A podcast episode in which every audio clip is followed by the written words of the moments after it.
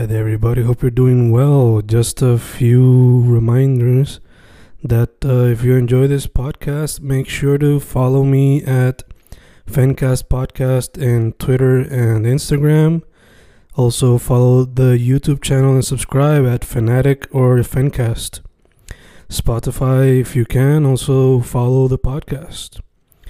Meanwhile, si les gusta o le interesaría saber sobre mi poesía, poetry, poetría, you can follow me at Fen Correa at Facebook, Instagram, uh, Twitter, Spotify, Bandcamp. And if you want to buy my books in physical form, you can also look for them in Amazon. Just write Fernando Correa Gonzalez and they should appear. Once again, for the podcast, Fancast or Fancast Podcast en Instagram y Twitter, and YouTube bajo el nombre Fanatic o Fancast. Y si le interesa mi poesía, poetría, poetry, Fen Correa en Facebook, Instagram, Twitter, Spotify, Bandcamp y en Amazon bajo Fernando Correa González.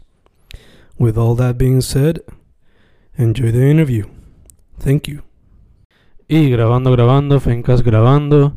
Otro episodio en tiempos de cuarentena, otro episodio en vía telefónica.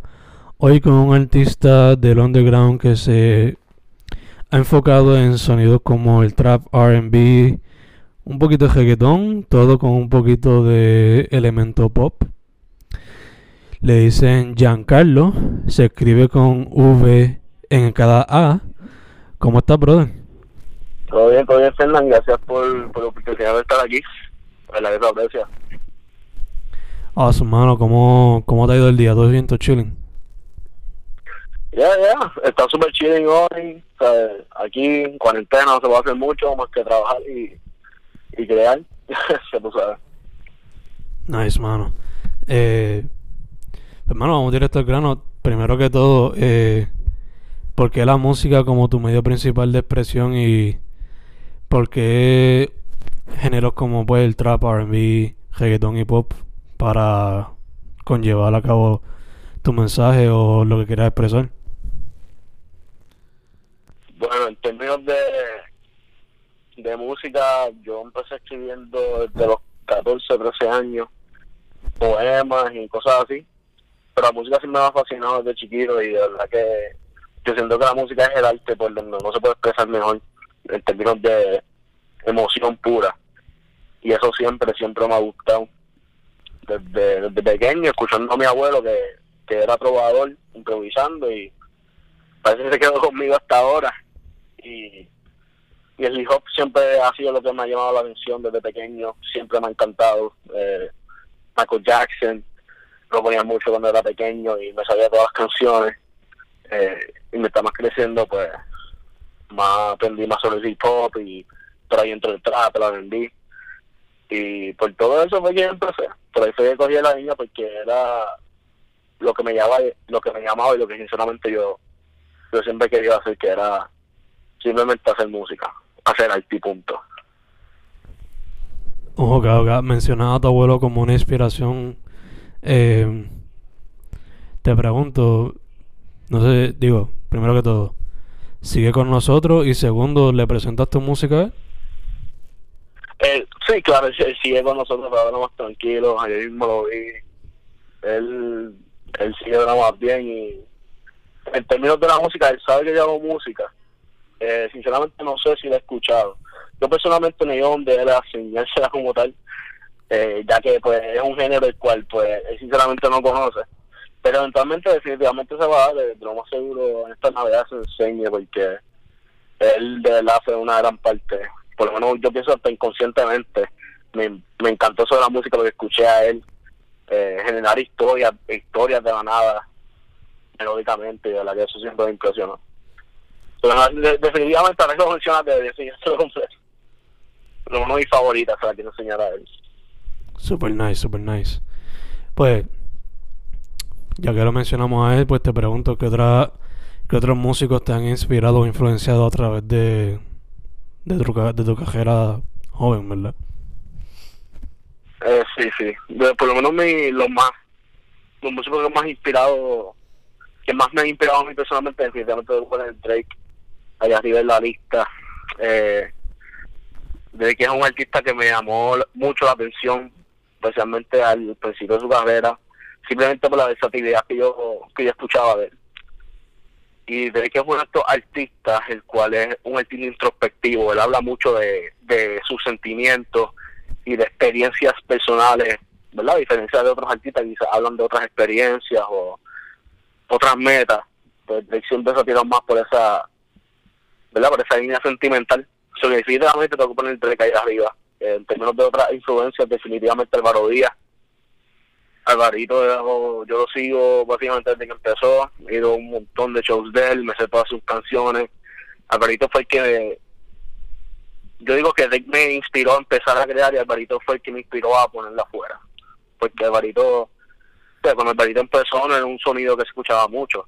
Alvarito empezó con trap, empezó con hip hop, en un género que sinceramente todavía no había nacido hasta recientemente. Y al yo verlo a él y ver a todos esos chicos de la ciudad, como Bray, Jay Santana, eh, Deborah Blue, Pablo Mantaba, toda esa gente de verdad me inspiró bien, bien brutal. Y de ahí yo creo que salió el yo querer hacer no música nada más, sino música en latina, rap latino, hip hop. Yo creo que de ahí es mi mayor inspiración. Además de esos dos, tercero definitivamente J. Cole, porque J. Cole sinceramente es un artista que es excelente con las historias. Y algo que me encanta de la música que transmite historias. Te hace pasar por una película en, tres minutos y te hace eh, experimentar nuevas emociones. Y J. Cole definitivamente me enseñó eso mucho. yo creo que por, lo menos personalmente esos son mis, mis tres mayores, como quien dice, a los que yo admiro mucho. Gacho, gacho. Sí, sí, sí. Imagino que Alberto tal vez también al ser boricua, pues, y como vino de la escena indie, pues también como que al verlo él hacerlo, simplemente te, te pompió a hacerlo también tú. Claro, claro, porque uno, conociendo chamaquitos, ¿verdad? Yo estando en 12, 11 por allá, y lo más que me gusta es el hip hop. Y aquí en Puerto Rico sí se escuchaba un poquito yo, obviamente con Cosco al principio. Eh, él se tiró sus canciones hip hop y ahí pues, fue creciendo un poquito más para arriba, por lo menos para mi, para mi generación. Este, después fue que vi que Álvaro Díaz, Álvaro Díaz lo que hizo fue llevarlo a un nivel más extremo. Y eh, yo siento que hizo un rock más, más comercial, más para la calle.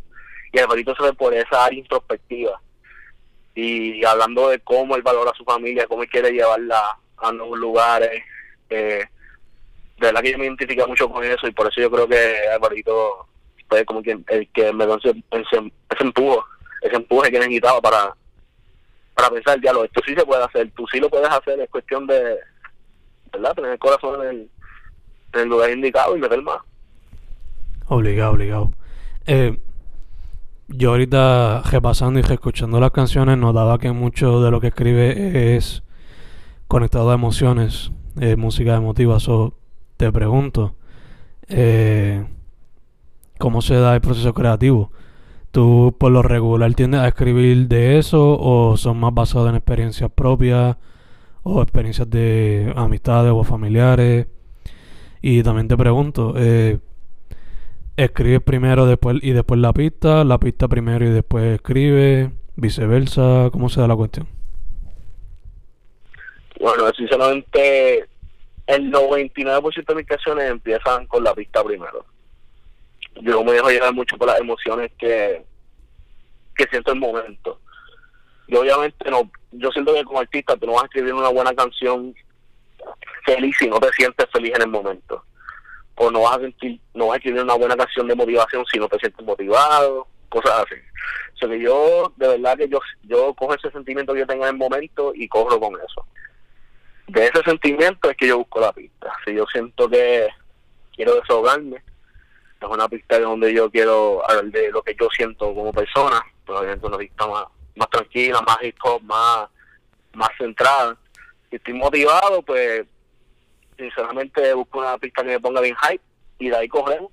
Eh, de verdad que yo siento lo que lo que por lo menos las pistas como tal tienen mucho que ver eh, y, ayudan tanto a un artista. Los productores son una, una, una parte tan esencial del proceso. Eh, porque como la, el, el, la, la pista ser una emoción y yo puedo transmitirla al público a través de eso. Pero todo fue porque originó de la pista, la pista hizo sentido, ya esta pista se escucha como que un poco oscura, ¿me entiendes? Se escucha un poco triste, vamos a hablar de algo triste, o esta pista se escucha un poco feliz, vamos a hablar un poco de algo más hopeful. Entonces, de verdad, en términos del proceso, yo tengo que, yo creo que lo primero que tiene que pasar es yo sentir algo. A la que yo sienta algo, esa felicidad, tristeza, enojo, pues de ahí parte, de ahí sale el arte. Y pero si yo soy bien atado a mi arte, porque yo solamente no escribo algo que yo no haya, que yo no he sentido. Si, si yo no he hablado de eso, es que simplemente no he sentido y yo tengo que ser lo más real posible a mi arte. Gacho, gacho, sí, sí que no es cuestión de esforzar las cosas ni nada tampoco. No, claro, en verdad, tú no puedes. De verdad que siento que el arte jamás se puede forzar. Tú puedes forzar algo, tú puedes sacar una canción. Yo puedo ahora mismo escribir una canción, pero si no tengo un motivo para qué, si no tiene sentimiento de otra canción, es otra canción más. Es otra más, otra más que tú puedes tirar en el mundo de billones de canciones que salen semanalmente. ¿No entiendes? Eso, en verdad que lo que le da ese toque y ese, esa chispa es sentimiento. Tú no puedes hacer, tú no puedes tener arte sin sentimiento, en mi opinión, definitivamente. Gacho, gacho. Eh, ya que, o sea, este, estamos en cuarentena y mencionas que los trabajos tuyos bien atados a, los, a las emociones, te pregunto, la cuarentena ha sido un roller coaster de emotions. So, ¿cómo te ha afectado el proceso creativo esta situación? Lo ha afectado, sinceramente, eh, como tú me dijiste, la cuarentena pues unos días se siente aburrido, otros triste, o tú estás en depresión porque no puedes salir, o tú estás medio hopeful, ¿verdad? Porque nada, falta poco, ¿verdad? Para que esto se acabe, aunque en realidad no, pero este yo por lo menos en esta cuarentena lo más difícil para mí en términos de eh, es que no me ha motivado suficiente para escribir tanto como escribía antes siento que yo estar en el mundo como estaba antes, que yo podía salir, ver a mis amistades, ver a todo el mundo como todo estaba, ¿verdad? Normal. Eso obviamente te mantiene activo, te da nuevas experiencias, nuevas emociones. O sea, el mundo sigue. Pero si estás estancado en tu casa sin poder hacer nada, este no vives. Y si no vives, pues no, no tienes de dónde sacar. Eso en términos de, en términos de para motivarme a escribir y sacar música de la cual yo me siento orgulloso ha sido un proceso medio medio tedioso pero como todo el mundo y de esta cuarentena han salido canciones bien personales y bien buenas en términos de de emoción. Y yo por lo menos no me puedo quejar mucho en ese aspecto tampoco. Este año ha sido ha sido bien bien tedioso pero definitivamente de mucho crecimiento especialmente lo artístico Sí, sí, que a pesar de lo malo, pues ha habido algo para replace lo tedioso y lo encejado que ha sido el año. Exacto, like, we gotta find ese silver lining que está entre medio de todo el caos. Y aunque sea difícil que contarlo, porque si no, uno pierde su psique y todo. Y pues, él está su musa, que uno como artista, eso es una de las peores cosas que puedes perder, y tú pierdes tu musa y sientes que no tienes nada, porque no estás creando arte, algo que tú amas. Porque definitivamente es algo que hay que, que tener en mente siempre. Exacto, exacto. Eh, mano, yo he visto que pues, en las redes tú has estado, por lo menos como que dando ojo y pegando oído a lo que está pasando un poco en la escena. So, te pregunto, primero que todo, ¿cómo tú crees que está la escena actualmente? ¿Y quiénes son algunas de las personas con las cuales te gustaría colaborar en el futuro? La la, sinceramente la escena se ve, para mí se ve súper bien. Porque algo que yo siento que le faltaba a la escena hace mucho tiempo era originalidad. Y aunque obviamente siempre pues, va a haber gente que se siente, que se parezca en términos de sonido, mensajes, definitivamente yo siento que muchos artistas, especialmente los que están arriba, salteando los billboards todo el tiempo, eh, le han metido yo creo que un poco más de originalidad y creatividad a lo que ellos sacan. Y eso obviamente viene desde abajo, pero qué bueno que los de arriba también lo están haciendo porque eso mueve el movimiento hacia, hacia adelante.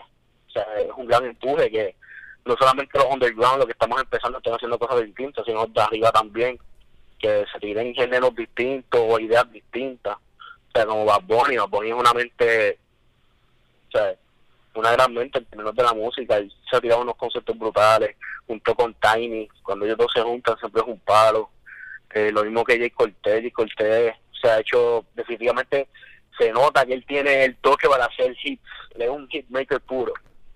Eh, el Ayo Carrión, el Ayo Carrión se fue por el lado de trap y le va súper bien. Y sus proyectos, aunque son de trap, se nota la diferencia entre proyectos. Y para mí es algo muy importante que hace tiempo no se veía. Y que le estemos viendo, especialmente aquí en Puerto Rico, es algo súper súper bueno. Y los artistas underground, un montón de artistas underground que están partiendo, eh, que simplemente hacen su arte por sacarla y, no les importa nada. Y, y, ese, esa sensación pura de algo que simplemente nadie ha escuchado y que tú quieras sacar tu arte así, para mí definitivamente eso da como que ese bono. Y siento que le da más cariño a su arte. Y el cariño se nota en su música. Si te escuchas algo nuevo, tú vas a sentir ese, ese talento y esa generación que definitivamente viene para quedarse. Obligado, obligado. Eh, ¿Hay algunos con los cuales quizás ya tienes como que el ojo para futura colaboración o que quizás ya has contactado para eso? Claro, claro, sí. Ahora mismo, eh, en términos de colaboraciones, este sí tengo una colaboración bien pendiente con mis mejores amigos. Este, es un artista que me está subiendo en la escena, se llama Miguel Sabaliel. Obviamente tengo de colaboraciones con él. También este una colaboración con nuestro ingeniero de sonido que se llama Efecto, tremendo productor, uno de los mejores del género. El tipo tiene una mente espectacular, él también, estamos buscando una colaboración. En términos de los que con quien me gustaría colaborar de esta escena como tal, este, siento que Saya, Saya es, escuchamos que estoy escuchando últimamente y su estilo es tan único que me llama mucho la atención. Yo siento que podíamos eh, complementarnos en ese estilo. Eh, también Julio Ángel, que sacó West Side, Story, que se llama el álbum Sí, sí. Eh, tremendo álbum, este, unos vibes brutales de R&B, medio pop, medio synthwave, retro 80s, de verdad que con él también un artista que, que he girado con Bodo Rider también, eh, Umajeje, Joseph Alex, este John Melz, Topo también, son gente que yo definitivamente, yo, yo interactúo con ellos y escucho su música activamente, este y todos ellos me meten. Sobre definitivamente un featuring con cualquiera de ellos estaría cabrón. Super nice, super nice. De hecho, ya que menciona a Mike, digo este a Combo, él y Mike Rods van a sacar ahora en diciembre un EP nuevo, so, pendiente de eso. Eso vi, eso vi también y y la bruja ya llegué a escuchar y, y de verdad que de verdad que le meten tienen un, un lápiz bien pesado sí una química inigualable yo diría eh, ya que estamos hablando así de colaboraciones y futuros proyectos te pregunto ¿Se puede esperar algo nuevo de tu parte en lo que resta del 2020 o estás esperando para el 2021? Eh, sí, no, yo voy a sacar algo antes de que se acabe el año. Eh, es la canción más sincera y real que yo he escrito, en términos de que yo siento que esa canción yo la escribí con mi sangre, eso es yo puro. Eh, eh, se llama Fucking 2020, eh, va a salir más o menos para mediados de diciembre y es básicamente lo que dice el título, y yo desahogándome de este año, de todo lo que ha pasado, la muerte que pues, hemos sufrido, las pérdidas, enfermedad, todo, todo, todo es básicamente yo cogiendo todos mis sentimientos negativos que yo he acumulado a través de la cuarentena y, los dejé salir una canción. Sobre definitivamente estoy looking forward a cuando salga, eh, porque es una canción bien, bien especial y personal para mí. Y en el 2021, definitivamente vamos a seguir sacando en enero, vamos a sacar una canción y por ahí seguimos. De verdad que estamos trabajando para eh, sacar un EP en el 2021, hopefully a mediados. Y por ahora eso es lo que tenemos en mente, ¿verdad? Super nice, super nice. Eh, la última canción del año, Fucking 2020, ¿la vas a tirar con un visual o eso por ahora pues no se sabe? Eh, el visual eh, está en proceso todavía, ¿verdad? No, no estoy seguro exactamente qué es lo que vamos a hacer. La canción de lo más seguro sale. Eh, eso ya es cuestión de someterle ya y esperar. En términos de un visual, sería interesante porque es como, como esa canción más personal que yo he hecho, definitivamente es algo que yo le he metido cabeza eh, hacer un visual. Eh, que sinceramente todavía no tengo ni siquiera la ni idea si lo vamos a hacer. Pero si se hace, definitivamente tiene que ser algo bien personal, que sea lo más yo posible. Obligado, obligado. Eh, este, bueno, ya mismo estamos cerrando, pero te pregunto antes de redes sociales y dónde la gente puede escuchar la música. Mis redes sociales son Giancarlo, eh, en vez de las apps con V, lo que consiguen suele en Instagram así. Eh, mi música puede escuchar por Apple Music, Spotify, SoundCloud, YouTube, por donde sea, por tu plataforma favorita. Perfecto, perfecto. Ahora, dos preguntas que son más light, pero un poquito difíciles también hasta cierto punto. Eh, la primera, mencionaste que algunas de tus influencias pues fueron Drake, Alvarito, J. Cole. Te pregunto primero que todo, ¿tú eres de qué año? ¿Tú eres todavía de los 90 o principios de los 2000? Yo soy de los 90, yo soy del 96. Ok, ok, so tú todavía puedes comprar el disco y eso. So te pregunto, ¿cuál fue tu primer CD que te compraste o te regalaron? El primer CD que me regalaron si no me equivoco, fue Wisin y Yandel para el mundo. Ese sí yo lo escuché y me cambió la vida, me encantó. Yo, el, el, único reto que yo había escuchado antes de ese tiempo, yo creo que fue Cris y Ángel. Pero después cuando yo vi que había un mundo, ¿verdad? Como y Yandel, Daddy Yankee, Alex y Fido, este, creo que estaba Novi Yori también para el 2009 por allá. Eh, Alex, Kendo para cuando estaba en su pick eh, Coscu, de toda esa gente, toda esa gente ese tiempo. Pero ese fue mi primer disco. Eh, para el mundo. Me recuerdo como si fuese ayer cuando me lo dieron y todo. Fue de Navidad y todo. Con un CD player. así, así, así que dime tú. vieja escuela, vieja escuela. Eh, diablo. Me recuerdo el primero que me regalaron. El primero mío fue el de la primera película de Pokémon. No tiene CD player, pero me dieron el disco. So. Algo, algo. Pokémon Forever. Ni eso, Pokémon The First Movie, la que salía Mewtwo. Ah, ¿verdad? Que salía Mewtwo, ¿verdad? ya, No, pero eso, sí me llama bien, pero había escuchado decir si había muertos en la calle. Exacto. ¿Verdad que... Yo lo que hacía era que, como pasé tiempo tenía el PlayStation 1, pues no jugaba, lo ponía ahí o cogía el CD player de papi prestado y ahí lo ponía. ¿Verdad? Yo también, yo, creo que yo simplemente, yo siempre estaba, yo estaba alternando entre dos, estaba entre para el mundo que fue primero, el de Crisis y Ángel, que fue, que fue el que mi mamá lo tenía, y también varios finos directos. Eh, que eso era yo, yo me jugué con la música y fue por, por eso sí, yo no para, yo no paraba de escuchar música y hoy en día yo no paro de escuchar música, estoy 24-7 con headphone puesto pero que se puede hacer. Obligado, obligado. Sí, después, poco después de eso ya estaba como que los, los iPods y los iPhones bien pegados. Sí, los MP3. Sí. Y entonces la otra pregunta que también es light, pero un poco difícil, eh, se la joba Snoop Dogg y te la hago a ti. Eh, imagínate que estás en una isla desierta y que te llevaste tres discos para entretenerte. ¿Cuáles son los tres discos que te llevas? Diablo, tres álbumes. Eso está fuerte, ¿sabes? Pueden ser mixtapes, pero no pueden ser como que tú acá haciendo mixtapes con canciones mezcladas. Tienen que ser mixtapes como que oficiales. No, tanto proyectos oficiales. Exacto, exacto. Okay. Yo creo que un álbum que siempre va a estar bien cerca de mi corazón va a ser este Nothing Was the Same de Drake. Eh, ¿La regular o la deluxe? la Deluxe para tener más relleno. Pero hacho, ese álbum me, hacho, me encanta y lo puedo escuchar todo el día. So, definitivamente ese. Sí, porque yo estoy pensando en álbum que yo no me voy a cansar de escuchar. Ever. Pero definitivamente ese. Este. Yo creo que tengo que escoger Forest Show Drive de J. Cole. Que ese álbum siempre, siempre me ha tocado el corazón y me, me habla me habla directo. Siento que J. Cole estaba hablando mal. Eh, y ya del tercero.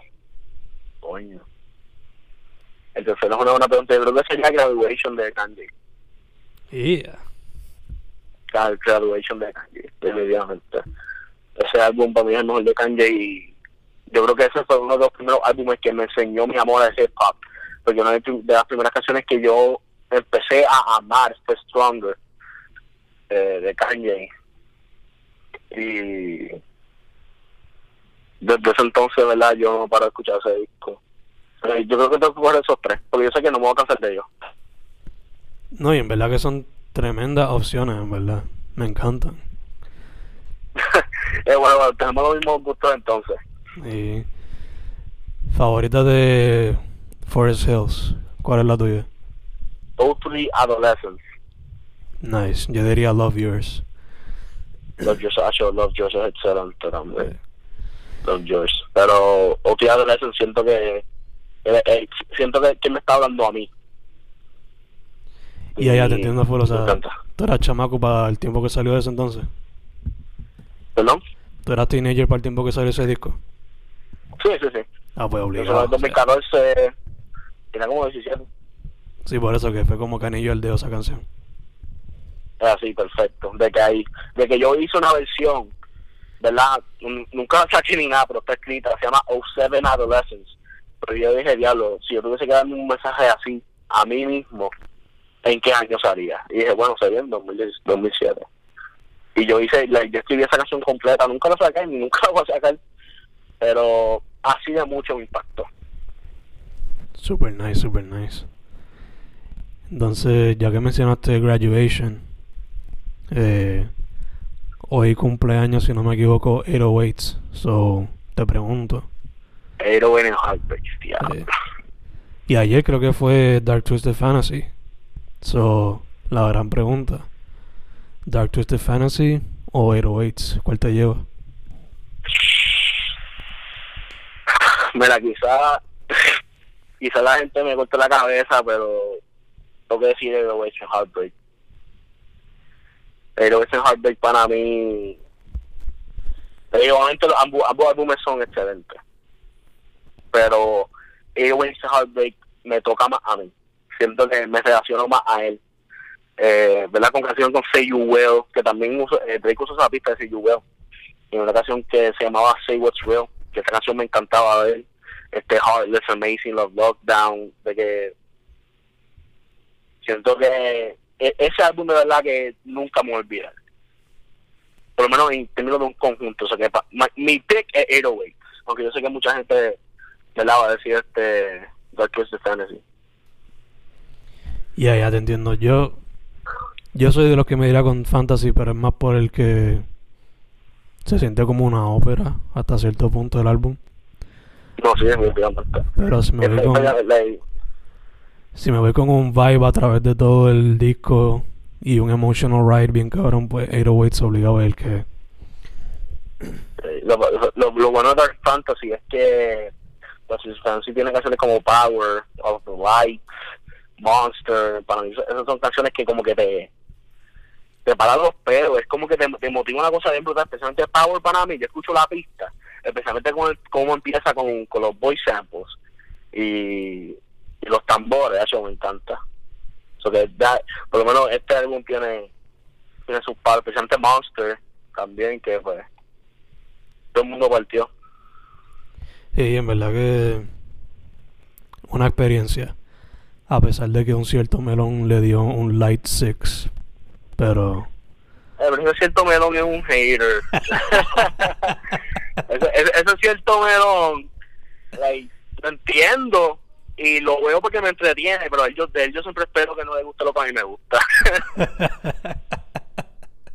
eso, eso no falla.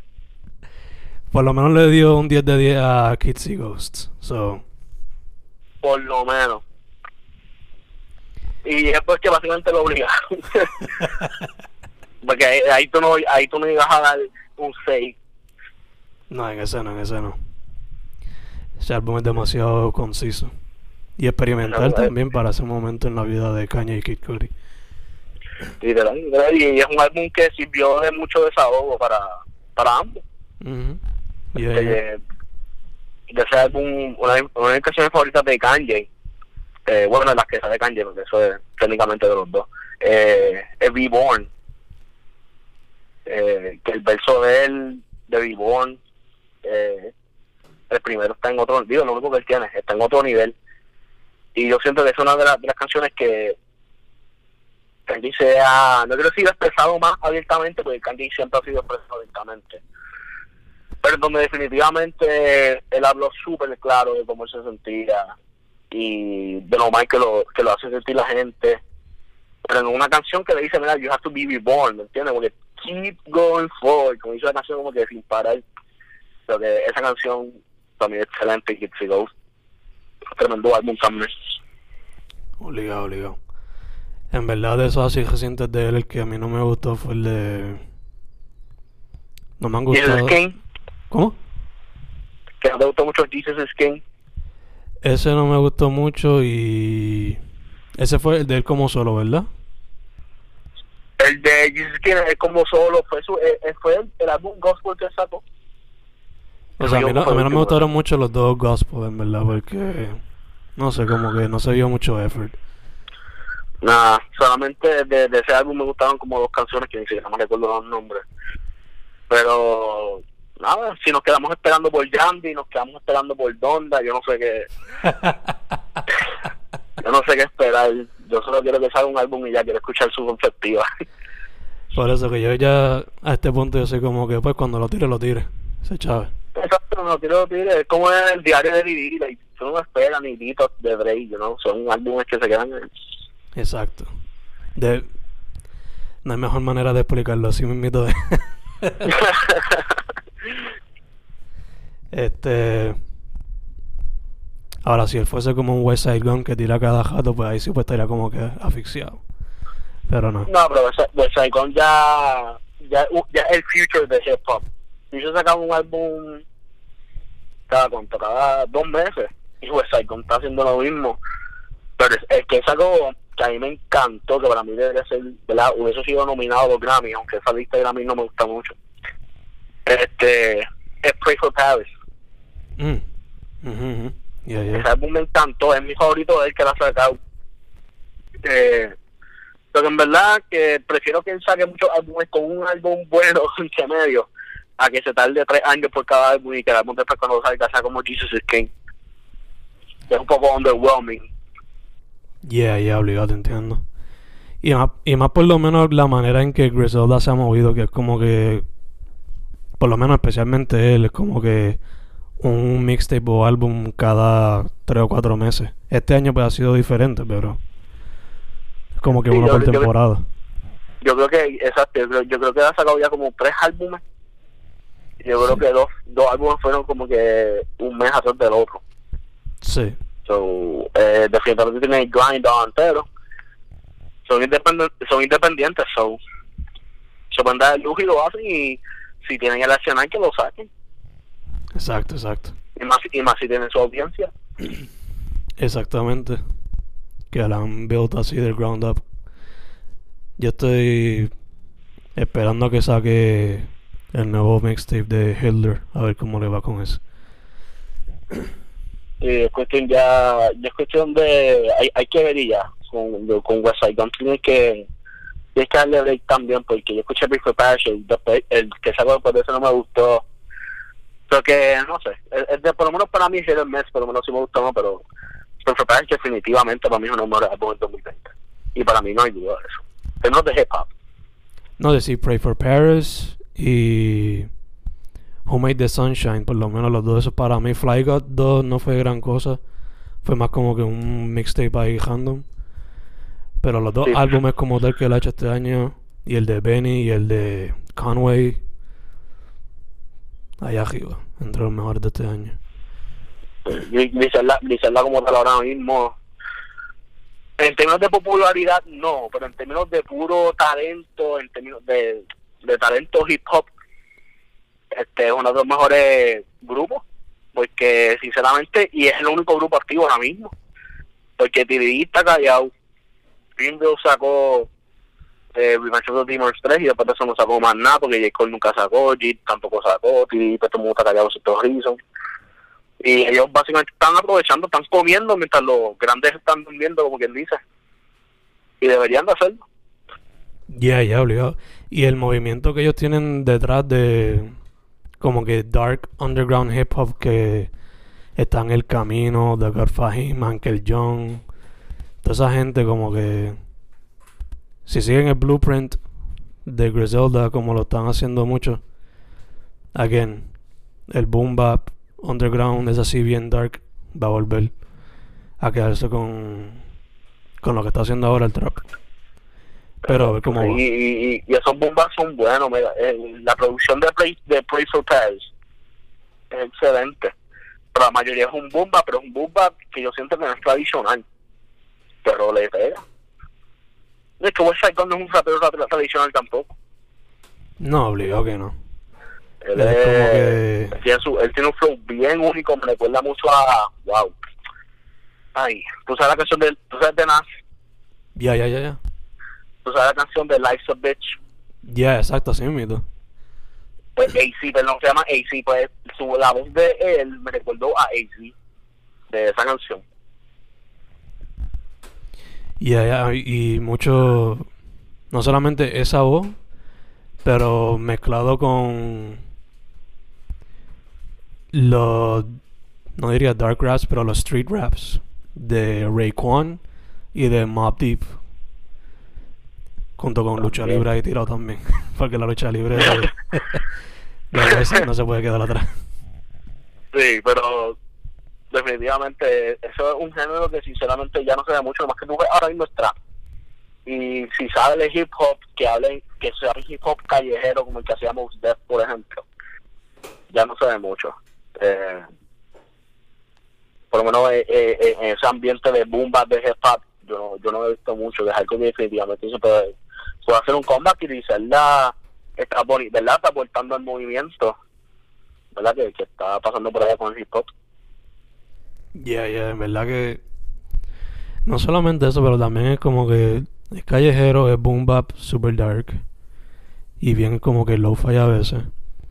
Pero también como que le meten esta pendeja de la lucha libre, le meten como la portada de for- de for Paris, por ejemplo, que es como que bien artística con una pintura y toda la cuestión.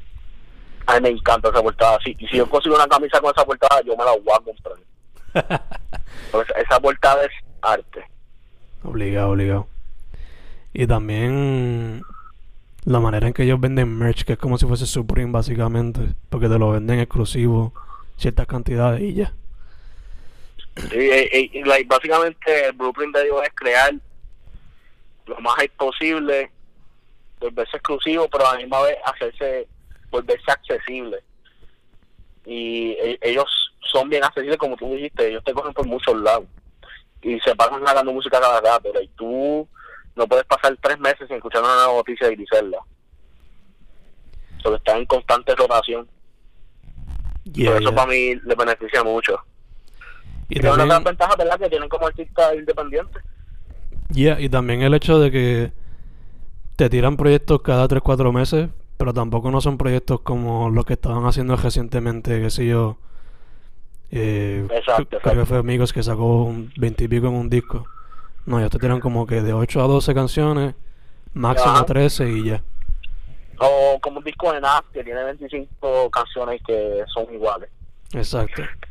Pero e- e- eso es para mí importante. Tú como artista, si sabes trascender, de trascender y que se ve el progreso de proyecto a proyecto, mí es bien importante. Y ellos, quizás no te gusten algunos proyectos, pero no puedes decir que se escuchan igual, por lo menos.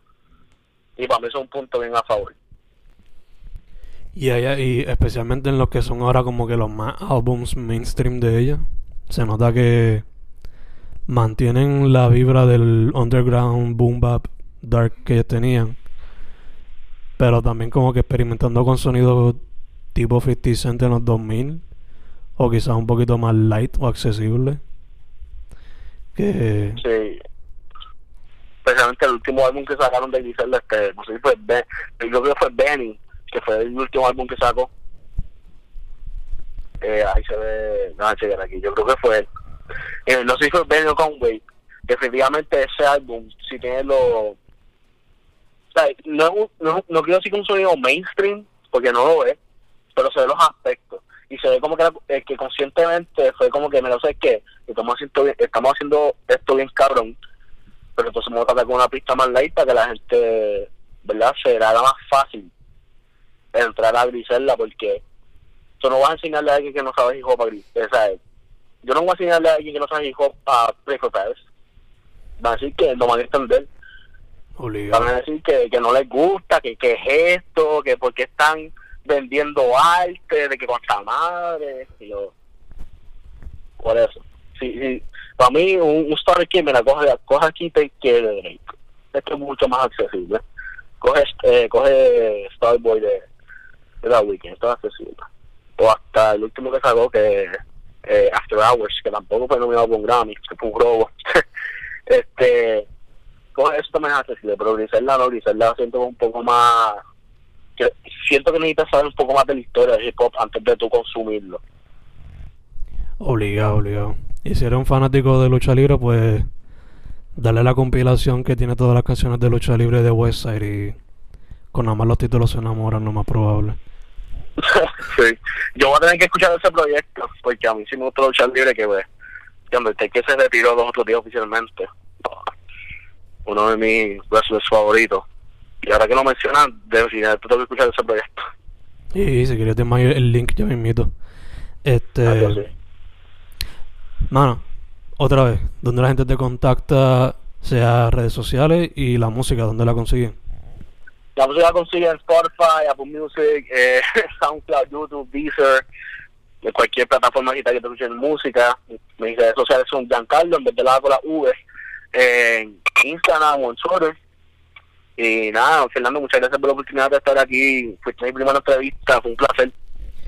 Gracias a ti, brother. Primero que todo, también gracias por haber dicho que sí. Segundo, para adelante, porque me gustó lo que estás haciendo. Y tercero, mano, stay healthy. Sanitizer, Claro, claro, bro. mascarilla, todas esas cosas, tú sabes. claro, claro, bro. Siempre safe. Sí, exacto. Fencast con Giancarlo. Estamos set, brother. Muchas gracias otra vez. Hablamos, Fernando.